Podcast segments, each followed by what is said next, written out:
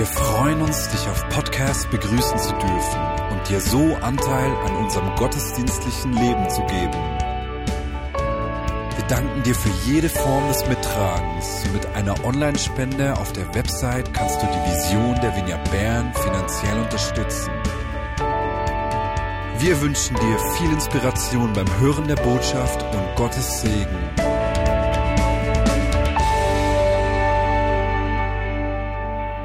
Meine Predigt heute hat drei Teile. Ich werde euch erst ein wichtiges theologisches Prinzip vermitteln, vermitteln. Dann möchte ich euch das veranschaulichen aus dem Leben Jesu und zum Schluss das Ganze noch etwas vertiefen mit einer Geschichte, die ich euch vorlesen möchte. Ihr befindet euch ja gerade in dieser Predigtserie, in dieser Aktion Jesus ist wo es diese Plakate dazu gibt, ist heute die vierte, der vierte Sonntag dazu. Ihr hattet jetzt, Jesus ist auferstanden, Jesus ist faszinierend und Jesus ist da. Und ich möchte darüber sprechen, dass Jesus das perfekte Abbild vom Wesen Gottes ist. Wenn man sich überlegt, wer Jesus ist, dann gibt es einen Vers, den ich für absolut zentral und wegweisend halte. Ich halte keinen Vers für zentraler wie diesen, wenn es darum geht, wer ist Jesus. Und dieser Vers steht im Hebräerbrief, ich lese ihn euch mal vor, Hebräer 1, Vers 3. Jesus ist das vollkommene Abbild von Gottes Herrlichkeit, der unverfälschte Ausdruck seines Wesens. Ich sage es nochmal. Jesus ist das vollkommene Abbild von Gottes Herrlichkeit, der unverfälschte Ausdruck seines Wesens. Man kann nichts Wichtigeres über Jesus sagen, als dass er der unverfälschte Ausdruck von Gottes Wesen ist. Was heißt das? Das ist ja ein sehr frommer Satz, der klingt äh, hochpoetisch, theologisch. Was heißt das? Ganz einfach ausgedrückt. Jesus zeigt uns ganz glasklar, wie Gottes Wesen ist. An Jesus erkenne ich den Charakter Gottes. Wörtlich heißt in diesem Vers, er ist der Charakter von Gott. Da steht das griechische Wort Charakter. Ist eigentlich die, der Prägestempel einer Münze. Etwas, das sich mir aufprägt, wovon ich geprägt bin, ist der Charakter. Etwas, das sich abzeichnet, abbildet in meinem Leben. Jesus, in Jesus zeichnet sich das Wesen Gottes ab. Er ist die perfekte Darstellung des Charakters Gottes. Gott ist immer so, wie Jesus ist. Gott ist immer so, wie sich Jesus offenbart hat. Versteht ihr? Gott hat nicht noch ein zweites, verstecktes Wesen. So im Sinne von, Gott ist manchmal so wie Jesus. Oder zur Zeit Jesu war er so wie Jesus, aber Gott ist auch noch anders. Jesus ist der unverfälschte Ausdruck von Gottes Wesen. Unverfälscht heißt eben auch, da ist nicht nur ein Teil davon wie Gott, sondern wenn man sich Gott so vorstellt wie Jesus, wenn man den Charakter Gottes sich so vorstellt, wie man Jesus erlebt, dann ist das unverfälscht, dann ist da nichts falsch dran, nichts ergänzungsbedürftig, da fehlt nichts. Nochmal anders ausgedrückt, Gott ist nie anders, als er sich in Jesus Christus gezeigt hat. Merkt euch diesen Satz, wenn ihr euch nichts merkt, merkt euch diesen Satz. Gott ist nie anders, als er sich in Jesus Christus gezeigt hat. Gott hat keinen Charakterzug, der nicht in Jesus Christus geoffenbart wäre. Da gibt es nicht den Gott, der sich in Jesus zeigt und daneben noch einen anderen Gott, der sich in irgendwelchen alttestamentlichen Geschichten zeigt. Jesus ist das vollkommene Abbild Gottes. Gott ist nie anders, als er sich in Jesus zeigt. Und wenn wir im Alten Testament auf Textstellen stoßen, in denen uns ein anderes Gottesbild begegnet, dann ist es unsere heilige Pflicht und unsere Aufgabe, diese Textstellen, diese verwirrenden Texte im Lichte Jesu neu zu verstehen und zu interpretieren. Jesus ist die Mitte meiner Bibelauslegung, die Mitte meines Bibelverständnisses. In ihm kulminiert alles. Ich kann die Bibel nicht anders lesen als mit den Augen Jesu, als von Jesus her. Denn er ist das vollkommene Abbild Gottes. Einmal haben die Jünger Jesus gefragt, zeig uns den Vater. Wir würden so gern wissen, wie der Vater ist. Das war, das ist eine berechtigte Frage und doch zeigt sie, dass die Jünger genau diesen Satz, den ich euch gesagt habe, noch nicht verstanden hatten. Wir lesen in Johannes 14, Vers 7, wenn ihr erkannt habt, wer ich bin, werdet ihr auch meinen Vater erkennen. Ja, ihr kennt ihn bereits, ihr habt ihn bereits gesehen. Philippus ist ganz verwirrt, wir haben Gott gesehen, den Vater gesehen und sagt dann, zeig uns den Vater, das genügt uns, mehr wollen wir gar nicht. Jesus, den einen Wunsch doch berechtigt, zeig uns den Vater. Ist doch ein toller Wunsch, also Jesus, kannst du mir einen Orden anhängen, dass ich mir sowas Frommes wünsche? Und Jesus entgegnet ihm, so lange bin ich schon bei euch und du kennst mich immer noch nicht, Philippus? Wer mich gesehen hat, hat den Vater gesehen. Wie kannst du da sagen, zeig uns den Vater? Es gibt keinen Grund, mehr sehen zu wollen, als was wir bei Jesus gesehen haben. Gott ist nicht Jesus plus. Jesus und noch mehr, Jesus und noch etwas anderes. Gott ist ganz Jesus, da muss man nicht mehr sehen. Wer Jesus gesehen hat, wer Jesus erkannt hat, hat alles erkannt. Der weiß alles über Gott. Da gibt's nicht noch eine weitere Seite und einen weiteren Aspekt Gottes. Jesus ist die vollkommene Offenbarung Gottes. Und wenn es heißt Jesus Christus gestern, heute und derselbe in Ewigkeit. War Gott auch immer wie Jesus? Weil Jesus gestern schon der gleiche war und heute und morgen der gleiche sein wird. Deswegen gibt's nicht einen Gott, der gestern war und der ganz anders ist und heute wie ist Gott so, wie Jesus ist. Er war immer schon wie Jesus. Auch in der Vergangenheit war Gott genauso wie Jesus. Okay, was machen wir jetzt mit schwierigen Texten im Alten Testament. Was machen wir jetzt mit einer Bibelstelle, zum Beispiel in 1 Samuel 15? Dort steht, so spricht Jahwe, der Allmächtige, ich habe bedacht, was die Amalekiter Israel angetan haben, wie sie sich dem folgenden Weg stellten, als, sie es, dem, als es aus Ägypten heraufzog. Nun zieh gegen sie in den Kampf, schlage sie und vollstrecke den Bann an ihnen, schone keinen, sondern töte Mann und Frau, Kind und Säugling, Rind und Schaf, Kamel und Esel. Ja, und jetzt gibt es doch noch einen anderen Gott. Hat Gott zwei Gesichter? Was ist denn jetzt? Wer ist denn Gott? Dieser Text im Samuel ist für mich ein inspirierter Text, also von Gott geschenkt. Nicht ein Versehen in der Bibel, ein inspirierter Text. Und zwar darüber, wie Menschen damals in ihrem religiösen Horizont Gott verstanden haben und von Gott gesprochen haben. Aber es ist kein Text darüber, wie Gott wirklich ist. Denn Gott ist nie anders, als er sich in Christus geoffenbart hat. Wie kann Gott, der von Feindesliebe redet, also Jesus, der von Feindesliebe redet, und der diese Feindesliebe so konsequent vollzieht, dass er sogar ans Kreuz geht und seinen Feinden nicht widersteht, wie kann der Gott davon reden, die Feinde auszurotten und Schwangere und Säuglinge abzuschlachten? Gott gestattet es, dass Menschen ihr religiöses Empfinden und ihr Gottesverständnis in, die, in der Bibel zum Ausdruck bringen. Aber es bildet weniger ab, wie Gott objektiv ist, sondern vielmehr, wie Menschen Gott subjektiv verstanden haben. Anders konnten Menschen nicht von Gott reden, denn alle sind Kinder ihrer Zeit. Die konnten damals nicht von EDV sprechen und von Raketentests und von Ökologie. Das gab es alles noch gar nicht. Und hätte Gott es ihnen offenbart und sie hätten es aufgeschrieben, hätten alle gesagt, ich verstehe nur Bahnhof. Diese Schrift wäre von niemand gelesen worden und sie hätte nicht 3000 Jahre überdauert. Aber Gott lässt es zu, dass Menschen so sprechen, wie es ihrem Horizont und ihrer Vorstellung entspricht, wie man damals gedacht hat. Aber das bildet nicht objektiv ab, wie Gott ist, sondern es zeigt uns ganz objektiv, wie die Menschen damals waren. Vielleicht möchte ich noch ein konkretes Beispiel machen. Gott erlaubt Texte in der Bibel, die das damalige oft primitive Gottes- und Weltverständnis zum Ausdruck bringen. Josua 10 ist so ein Beispiel. Da heißt es, an diesem Tag gab der Herr den Israeliten den Sieg über die Amoriter. Josua betete von ganz Israel zum Herrn und er sagte, möge die Sonne stillstehen über Gibeon und der Mond über dem Tal von Ayalon.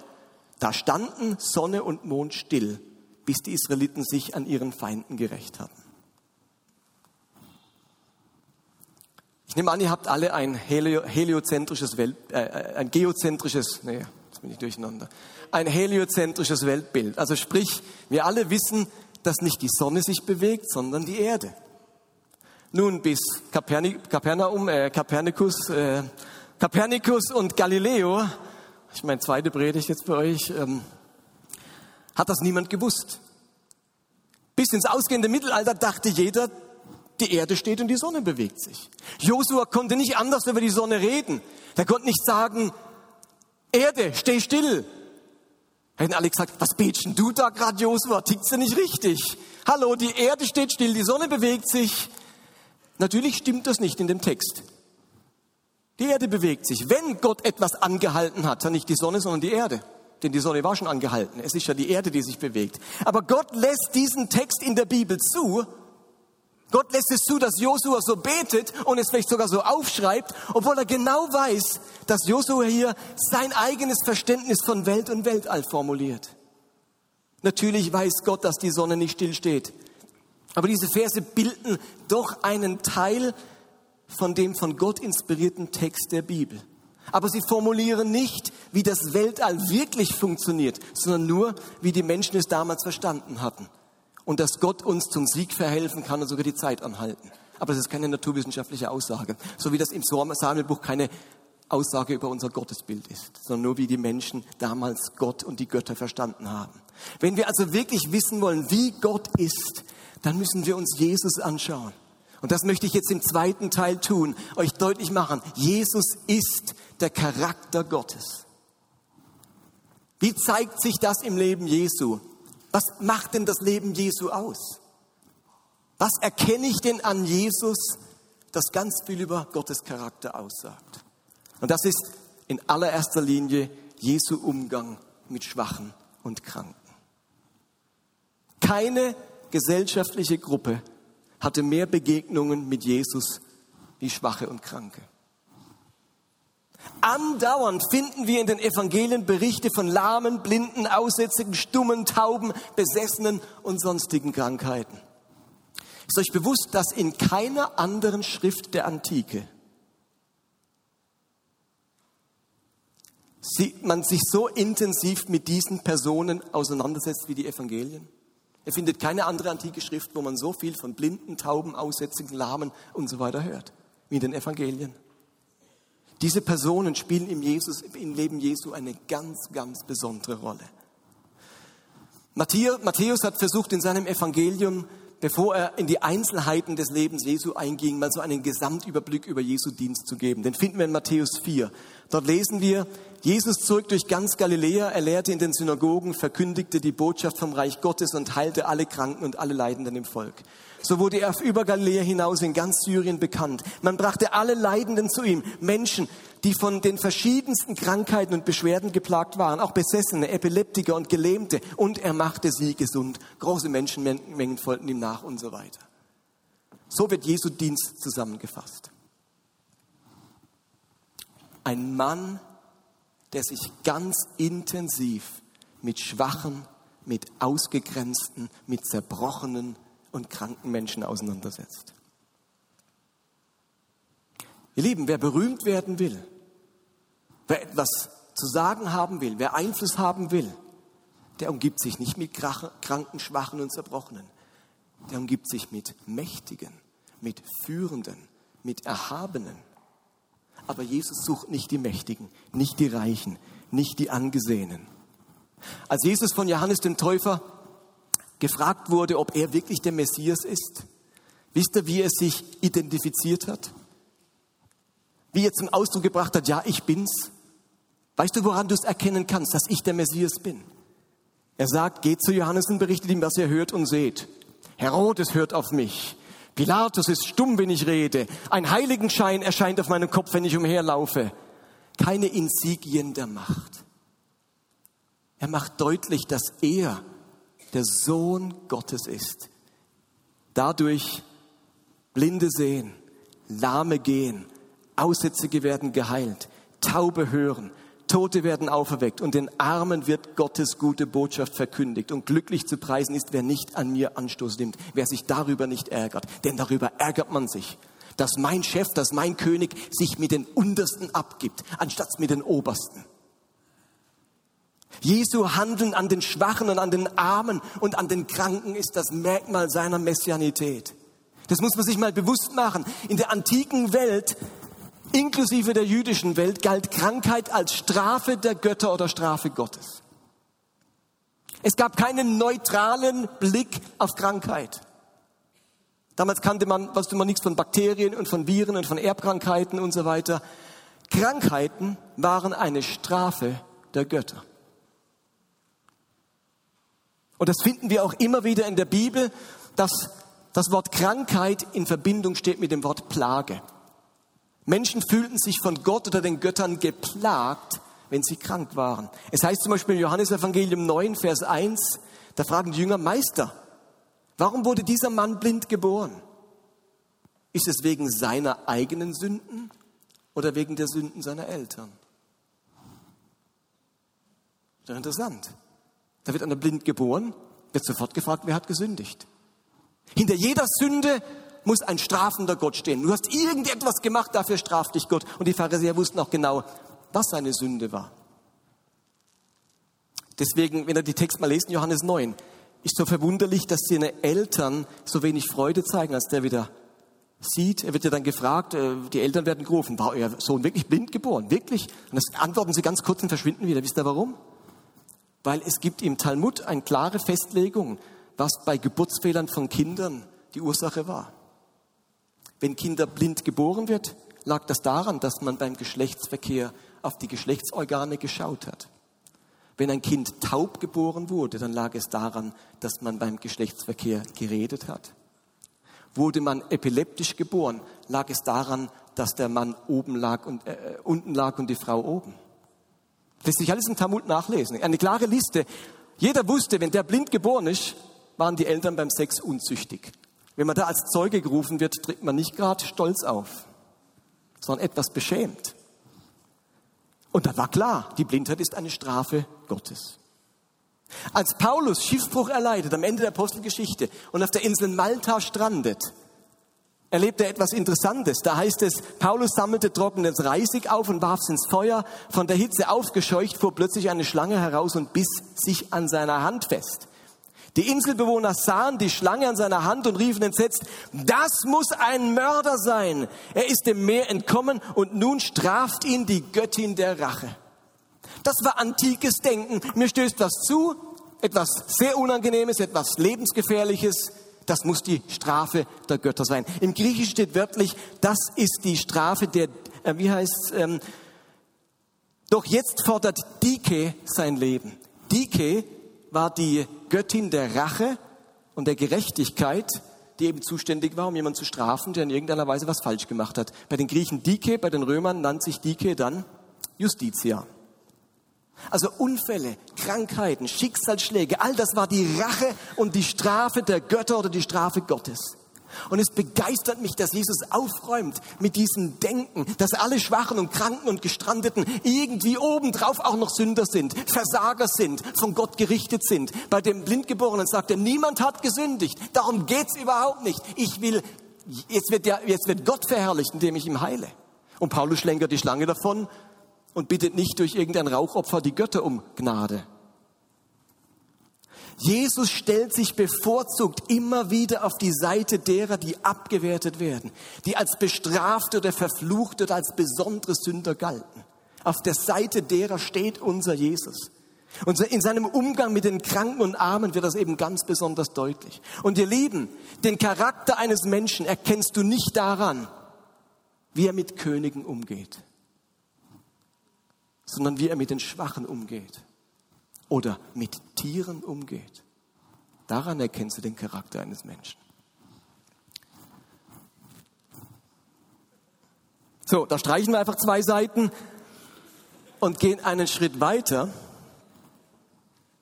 Ich möchte euch das Ganze noch an einem konkreten Einzelfall deutlich machen.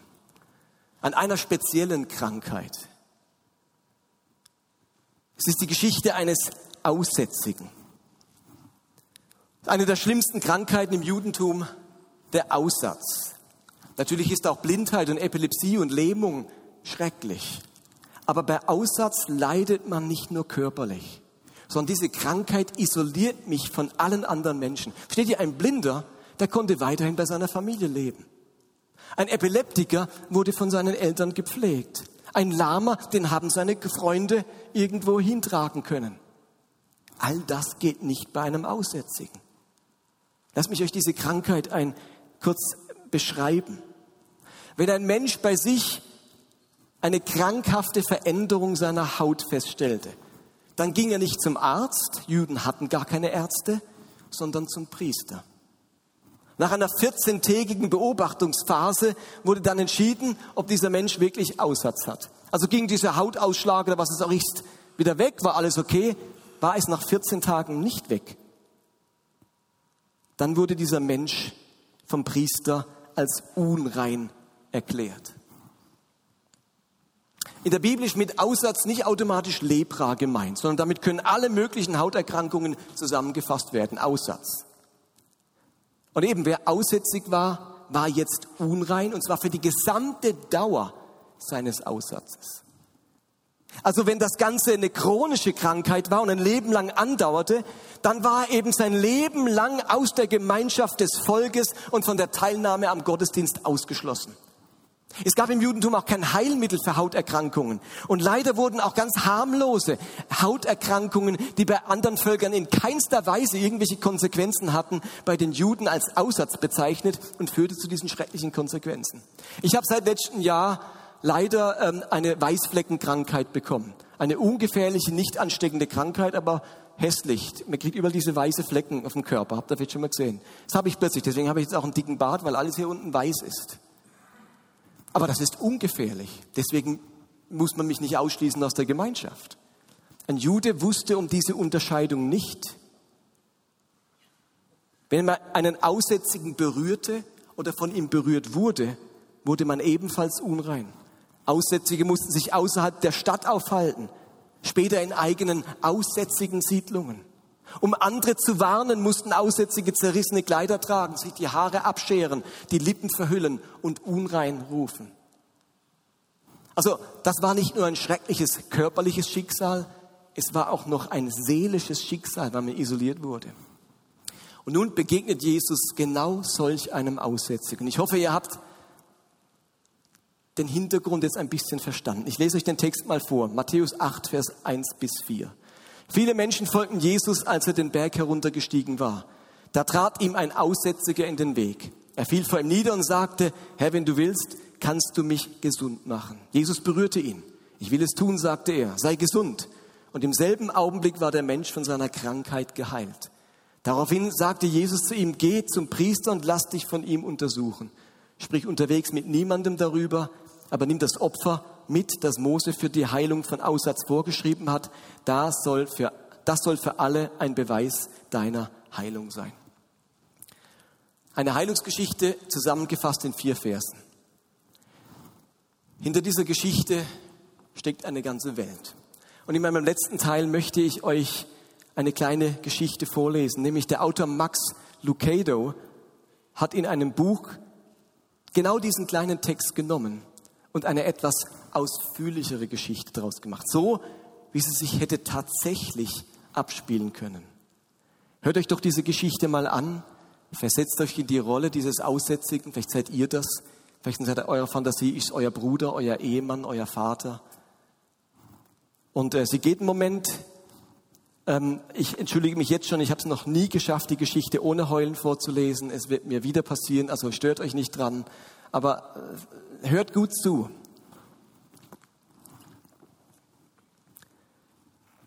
Fünf Jahre lang hat mich niemand mehr berührt. Niemand. Nicht eine Person. Nicht meine Frau, nicht mein Kind, nicht meine Freunde. Niemand hat mich berührt. Sie sahen mich. Sie sprachen mit mir. Ich spürte Liebe in ihren Stimmen. Ich sah Besorgnis in ihren Augen. Aber ich spürte nicht ihre Berührungen. Es gab keine Berührungen. Nicht einmal. Niemand berührte mich. Was für die Menschen, was für die meisten ganz normal ist.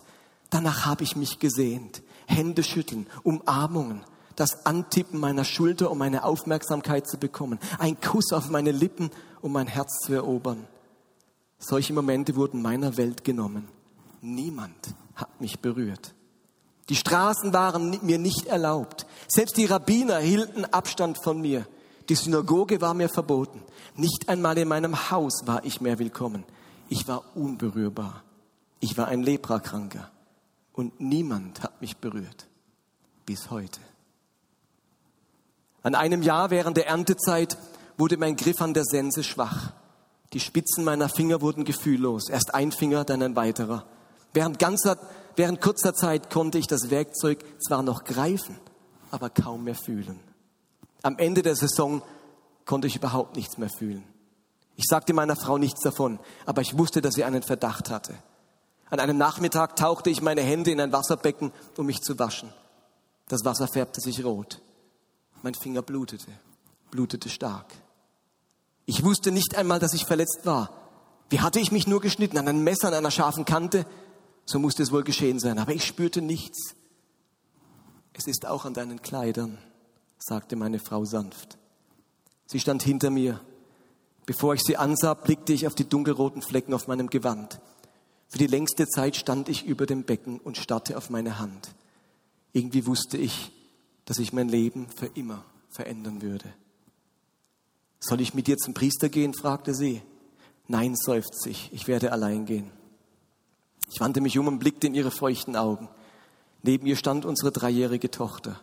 Ich kniete mich zu ihr, blickte in ihre Augen und streichelte ihre Wange, ohne ein Wort zu sagen. Was hätte ich auch sagen sollen? Ich stand auf und schaute wieder meine Frau an. Sie berührte meine Schulter und mit meiner gesunden Hand berührte ich die ihre. Es war unsere letzte Berührung.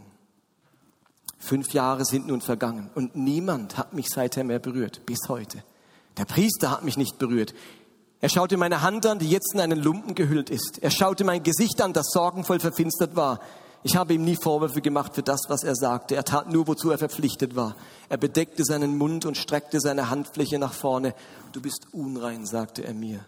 Mit einer Äußerung verlor ich meine Familie, meinen Hof, meine Zukunft, meine Freunde. Meine Frau traf mich am Stadttor mit einem Sack voll Kleidern und Brot und ein paar Münzen. Sie sprach nicht. Jetzt hatten sich auch Freunde versammelt. Was ich in ihren Augen sah, war ein Vorbote dessen, was ich in allen Augen seither gesehen habe. Ängstliches Mitleid. Als ich nach draußen trat, machten sie einen Schritt zurück. Ihr Entsetzen von meiner Krankheit war größer als ihre Sorge um mein Herz. Und so taten sie, wie jeder andere, der mir begegnet ist, einen Schritt zurück. Oh, wie ich die abstieß, die mich sahen. Fünf Jahre Lepra ließen meine Hände verstümmeln, Spitzen meiner Finger fehlten, wie auch Teile meines Ohres und meiner Nase. Bei meinem Anblick griffen Väter nach ihren Kindern, Mütter bedeckten ihr Gesicht, Kinder zeigten mit den Fingern und starrten mich an. Die Lumpen an meinem Körper konnten die Wunden nicht verstecken, noch konnte das Tuch über meinem Gesicht die Wut in meinen Augen verbergen. Ich versuchte, sie nicht einmal zu verbergen. Viele Nächte erhob ich meine verstümmelte Faust gegen den Himmel. Was habe ich getan, um dieses zu verdienen? Aber es kam nie eine Antwort. Einige dachten, ich hätte gesündigt. Einige dachten, meine Eltern hätten gesündigt. Ich weiß es nicht. Alles, was ich weiß, ist, dass ich all dessen müde geworden bin. Schlafen in der Leprakolonie, den Gestank riechen. Ich war der elenden Glocke leid, die ich um meinen Hals tragen musste, um die Menschen von meiner Gegenwart zu warnen. Als ob ich sie wirklich gebraucht hätte. Ein Blick und die Rufe ertönten. Unrein, unrein. Vor einigen Wochen wagte ich es, die Straße an meinem Dorf entlang zu gehen. Ich hatte nicht vor, hineinzugehen. Der Himmel weiß. Ich wollte nur einmal wieder meine Felder betrachten, wieder mein Haus erblicken und per Zufall das Gesicht meiner Frau sehen. Ich sah sie nicht, aber ich sah einige spielende Kinder auf der Wiese. Ich versteckte mich hinter einem Baum und sah ihnen beim Herumtollen und Rennen zu. Ihre Gesichter waren so fröhlich und ihr Lachen so ansteckend, dass ich für einen Moment, nur für einen kleinen Moment, kein Leprakranker mehr war. Ich war wieder ein Bauer, ein Vater. Ich war ein Mann. Erfüllt von ihrer Fröhlichkeit machte ich einen Schritt hinter dem Baum hervor, richtete meinen Rücken auf, atmete tief durch Und da entdeckten sie mich. Bevor ich mich zurückziehen konnte, sahen mich die Kinder und sie schrien. Sie liefen auseinander, versteckten sich. Eines zögerte, schaute in meine Richtung. Ich weiß es nicht, ich kann es nicht sicher sagen, aber ich glaube, ich glaube wirklich, es war meine Tochter. Aber ich weiß es nicht. Ich glaube, sie suchte ihren Vater. Dieser Blick war es, der mich dazu brachte, den Schritt zu tun, den ich heute getan habe. Natürlich war es tollkühn. Natürlich war es riskant. Aber was hatte ich zu verlieren? Er nennt sich selbst der Sohn Gottes. Entweder hört er meine Klage an und verjagt mich oder er akzeptiert meine Bitte und heilt mich. Das waren meine Gedanken. Ich kam zu ihm als zwiegespaltener Mensch, nicht von Glauben getrieben, sondern von verzweifeltem Zorn. Gott hatte Unglück über meinen Körper kommen lassen. Und entweder er würde es wieder in Ordnung bringen oder es beenden. Aber dann sah ich ihn. Und als ich ihn erblickte, wurde ich verändert. Ihr müsst daran denken, ich bin Bauer, nicht Dichter. Und so finde ich keine Worte, um das zu beschreiben, was ich sah. Alles, was ich sagen kann, ist, dass die Morgenstunden in Judäa manchmal so erfrischend und die Sonnenaufgänge so herrlich sind, dass ihr Anblick einen die Hitze des bevorstehenden Tages und die Schmerzen der vergangenen Zeiten vergessen lassen. Als ich in sein Gesicht sah, sah ich solch einen Morgen in Judäa. Noch bevor er sprach, wusste ich, dass er sich um mich sorgte. Irgendwie wusste ich, dass er diese Krankheit genauso hasste, ja sogar noch mehr hasste als ich. Aus meiner Wut wurde Vertrauen, aus meinem Zorn wurde Hoffnung. Hinter einem Felsen stehend sah ich ihn einen Berg herabkommen. Eine Menge Menschen folgte ihm. Ich wartete, bis er nur noch wenige Schritte von mir entfernt war. Dann trat ich hervor. Meister. Er hielt inne und schaute in meine Richtung, wie Dutzende andere auch. Eine Welle von Angst schwappte durch die Menge. Hände bedeckten die Gesichter. Kinder versteckten sich hinter ihren Eltern. Unrein, schrien irgendjemand. Und wieder mache ich ihnen keinen Vorwurf. Aber ich hörte sie kaum.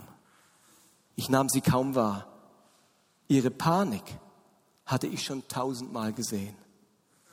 Sein Erbarmen jedoch hatten meine Augen noch nie erblickt. Jedermann machte einen Schritt zurück, außer ihm. Er trat auf mich zu. Auf mich zu. Vor fünf Jahren war meine Frau auf mich zugetreten. Sie war die Letzte, die dies getan hatte. Und jetzt tat er es. Ich bewegte mich nicht. Ich sagte nur, Herr, wenn du willst, kannst du mich heilen. Hätte er mich mit einem Wort geheilt, wäre ich für immer dankbar gewesen.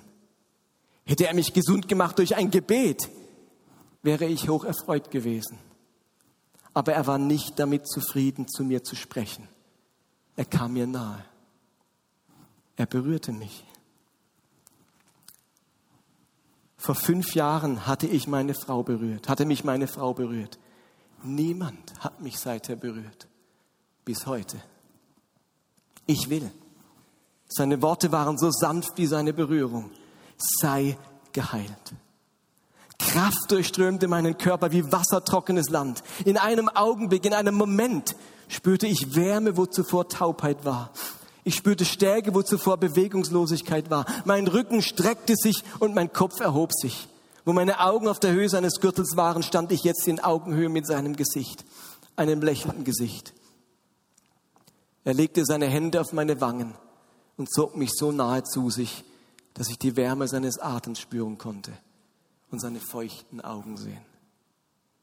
Sage niemanden davon, aber gehe hin und zeige dich dem Priester und opfere eine Gabe für deine Heilung, so wie Mose es befohlen hat. Das wird den Menschen zeigen, was ich getan habe. Und da werde ich jetzt hingehen. Ich werde mich dem Priester zeigen und ihn umarmen. Ich werde mich meiner Frau zeigen und ich werde sie umarmen. Ich werde meine Tochter hochheben und sie in den Arm nehmen. Und ich werde nie den vergessen, der es gewagt hat, mich zu berühren. Er hätte mich durch ein Wort heilen können. Aber er wollte mehr tun, als mich heilen. Er wollte mich ehren, mich wertschätzen, mich als würdig erklären. Stellt euch das vor. Unwürdig der Berührung eines Menschen. Und doch würdig der Berührung Gottes. Ihr Lieben, das ist der Jesus, dem ich folge. Das ist der Jesus, der mich fasziniert jeden Tag meines Lebens. Das ist der Jesus, dem ich vertraue. Und ich habe kapiert, dass Gott nie anders ist, als er sich in Jesus gezeigt hat. Jesus ist der Charakter Gottes. Amen.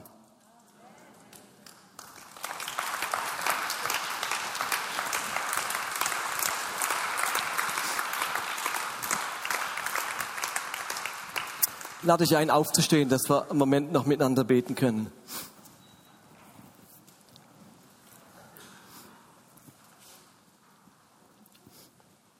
Vielleicht bist du heute hier, ich weiß eure Zusammensetzung heute Abend nicht. Und du ringst mit dir, vielleicht schon seit längerem, ob du dich diesem Jesus anvertrauen möchtest, ob du ein Teil dieses Christentum werden willst. Und du kennst vielleicht viele Geschichten über Christen und über Gott und was weiß ich, aber darf ich dir heute Abend sagen, um wen es geht, ist dieser Jesus. Dem vertraust du dich an. Wenn du Christ wirst, dann folgst du diesem Mann. Das ist alles, was du wissen musst. Der Mann ist es wert, dass man ihm sein ganzes Leben anvertraut. Gott wird nicht anders sein. Er ist genauso wie Jesus. Lass uns doch mal einen Moment die Augen schließen. Wenn du heute Abend da bist und sagst, diesem Jesus will ich folgen. Ich wüsste nicht, was mich jetzt noch zurückhalten soll, mich diesem Mann anzuvertrauen dann heb doch deine Hand und dann würde ich gern für dich beten, dass Jesus in dein Leben kommt. Noch jemand da?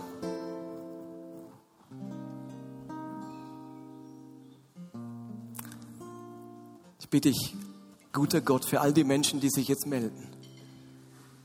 Jesus, komm und berühre sie ganz tief und überzeuge sie von der Liebe und der Barmherzigkeit Gottes bitte ich, dass sie, dich, dass sie sich dir so öffnen können wie noch nie zuvor, weil sie wissen, da gibt es kein, keine versteckten Wesenszug bei dir, der irgendwie noch vorkommt. Du bist so, wie Jesus uns das gezeigt hat. Komm und wohne im Herzen dieser Menschen. Das bitte ich in Jesu Namen.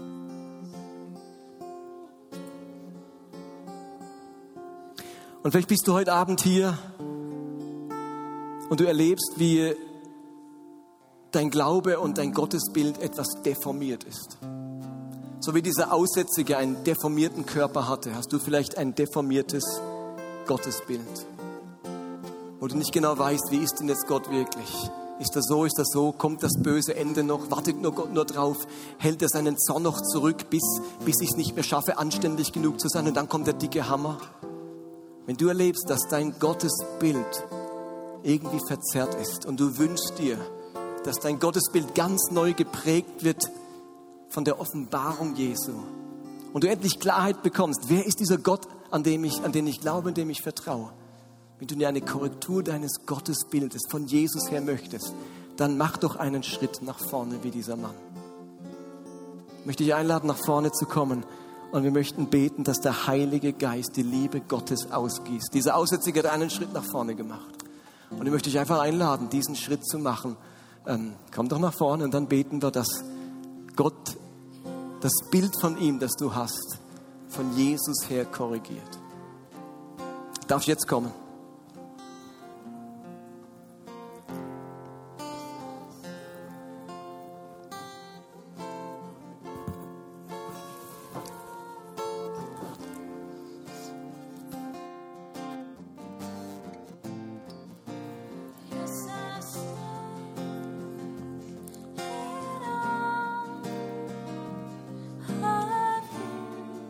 Sind wahrscheinlich noch viel mehr, die sich vielleicht eingestehen müssen, dass ihr Bild von Gott relativ verwirrt ist oder verzerrt.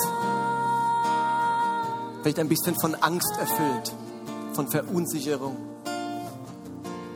Ihr Lieben, Gott ist nie anders, als er sich in Jesus gezeigt hat. Nicht heute und nicht morgen.